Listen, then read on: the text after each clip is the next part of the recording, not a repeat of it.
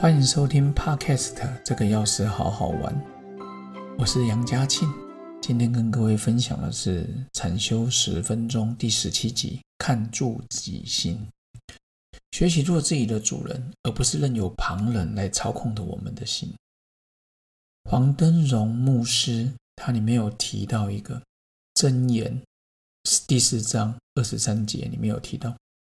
他说：“你要保守你心，胜过保守一切，因为一生的果效是由心出发。所以在圣经里面也提到，你要怎么去看管你的心呢？哦，这时候他们他说，它里面的一生的果效是你一生的成败荣辱。所谓的心呢，是指我们内在的的心的部分，内在这个人思想、意志、感情跟良心。”所以由心出发是一个人一生的成败荣辱的起点。然后这是圣经的说明啊，它里面提到说，你要操练自己的身心，你要制服你的心。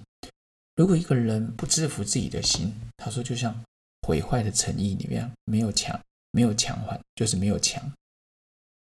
然后箴言里面第十六章三十二节提到，不轻易发怒的胜过勇士。制服己心的强如取成。原来我们可以征服全世界，但是内心不是每个人都可以。今天从从圣经里面告诉我们的，跟各位分享。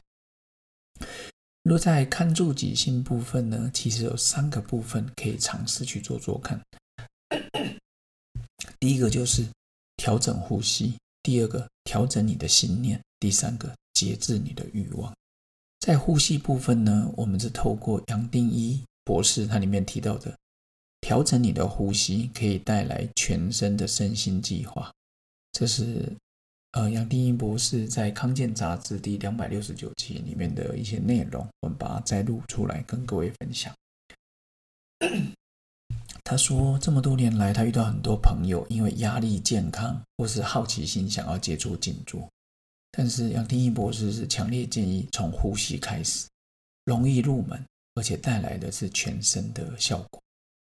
他说：“大家都知道，说在呼吸是我们可以掌控的，你可以呼吸快，也可以呼吸慢。但是在医学的用语来讲，呼吸就是一个自主的生理活动，也是一个非自主。什么叫自主的？你不用管它。你跟朋友在聊天吃饭，你不用说：‘哎，我要呼吸’，从来没有这样过。”但是他的建议就是，你可以放慢你的呼吸，一分钟六次开始。这代表什么意思？吸五秒，吐五秒，刚好一次，这样一分钟就可以六次。然后如果不去管它的话，我们一分钟大概呼吸可以到十八次啊。所以呢，他就是说你可以放松啊，肩膀啊这些等等。但是呢，我觉得那天我看到另外一个，我觉得用吸管呼吸法也不错。以前都说鼻吸鼻吐，但是有一个医师他强调说可以鼻吸嘴吐，然后嘴吐可以圆嘴呼吸啊，圆嘴就把嘴去嘟起来，好像很可爱这样。那如果都不会，你就去剪一个吸管就好，越细的越好，剪一根吸管。那天我有试着做做看，就吸吐吸鼻吸嘴吐，有个最大的好处，你看我们胸腔里面都是一个新鲜的空气。鼻吸嘴吐，鼻吸嘴吐，好像那个冷气空调一样，吸进来都是很好的空气。然后你不用在意呼吸的深浅，吸不到五秒，吐不到五秒也没关系，就是吸。等到五秒之后再继续。然后他希望可以控制到每分钟六次的步调，自然而然就会呼吸变得很深很长。然后它里面是强调的叫做。斜正式呼吸，当你身心不费力，就可以达到共振，进入这个和谐状态。所以我觉得呼吸的部分，各位可以试试看。第二个就是调整我们的信念。佛陀对那些弟子说：“如果你的心能调试好，道可得矣，你就可以得到道了。”哇哦，原来我们的心像刚呼吸一样，能调试的很好。所以修行在调我们的身心呢。他说：“用功不缓不急，凡事太过于不急，都没办法达到最好的效果。那如何透过信念难转变呢？各位，我们人生在世，一定会遇到一些事情。之前的泰鲁格号，啊，现在你会发现的纷纷扰扰很多，但是外境太多了，你唯一能改变的是内在。想一想，你的内在就是你的家。你在外面今天工作很忙，隔壁邻居搞不好小狗在乱叫哈，都可以。隔壁在吸二手烟，但是呢，你回到家里门一关，其实你就跟外界做个区隔。当然，练习到最后，你把门窗打开，外界的风吹草动、下雨天的雨声，各位，你看我们多久没听到下雨天的雨声了？听听水声，你都觉得很自在。所以外界的环境很多，但是你的内心已经找好超前部署，以不变应万变再去处理。所以心念的调试非常重要。心调和了，身体调和好，你心里就清净，处事就能自在，没有无碍，提得起放得下，用平常心去看世界，所以压力也可以获得顺解，甚至一个扶摇直上的动。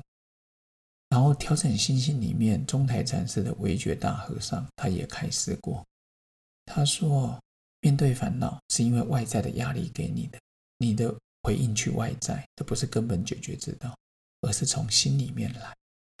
智者调心，愚者调身。哦，智慧者调你的心性，愚者他在比喻就是说，你只去练身体，你没有练你的心，其实不是最终的法门了。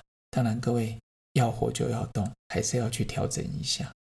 所以呢，有提到说，心安茅屋稳，性定菜根香。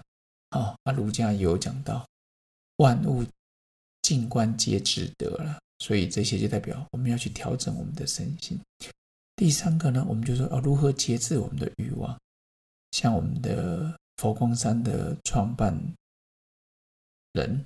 星云法师、星云大师，他在《欢喜满人间》里面有提到一个，什么叫敲开你的幸福之门？就是要节制你的欲望，节制你的欲望。他说，人的最大的烦恼就是欲望，欲望不节制，他会泛滥成灾。所以他强调了四点。他说，当你的欲望减少的时候，你的德性就会养成哦。他说：“不贪淫能养德了哦。”再来，他说：“吃的清淡一点可以养寿。”他他们当然强调素食比荤食好，但是在那个均衡饮食角度，我觉得就是，其实我一直觉得素食是培养慈悲心的，就是我不是为了口腹之欲吃吃一些动物。那至于说营养学来讲，我觉得荤食、素食都 OK。不过就是减少口腹之欲啊，减少口腹之欲。所以呢，像这种就是饮食清淡，你就会生活过得很简单。再来就是少饱食可以养生，就是不要吃的过饱。养生书籍说，你饮食不节制，百病就重生了。上了饮食，我们都希望它七分饱就好。事实上，我也觉得大家都是七分饱就好，因为。吃太多，胃部充血，没多久脑袋也是混沌，所以常说肚皮一放松，脑袋就空空哦。所以不要吃的极度的饱，其实对你的身体真的比较好。再来，最后是心性的，无求荣可以养品。常听到人道无求，品质高。当你不贪求什么的时候，就不会招致耻辱了。然后看起来也是流露高洁的浩然之气。当然了，孟子讲养天地正气，浩然之气，保温天祥都可以。为什么有些朋友你在他旁边，其实他不用拿名贵包包，他不用身处高位，你看到他就觉得哇，让人家感觉很谦冲自得。所以呢，你要养德、养寿、养生、养品，其实节制我们的欲望，就是一个最好的方法。最后就是跟各位分享说，看住己心，就是掌握自己的心，不随着欲望波动，也不随着外境而动。养了心之后呢，下一个我们就来看看如何照看你的身体，也是我们禅修十分钟第十八集。禅修十分钟大概会做个二十集左右，所以在照看身体里面，你就知道心没办法放松，就没办法控制自己的呼吸，然后没办法进入宁静的状态。学习找到宁静的源头，那就是我们的生命能量。下一集再跟好朋友们分享喽！记得时时看住自己的心，那就是你最快乐的来源。调整自己的呼吸吸管，记得去买，那很简单，剪一剪，越短越好，大概像拇指这么长就好。OK，希望各位在其他场合看到各位的时候，大家继续容光焕发，恢复青春。OK，拜拜。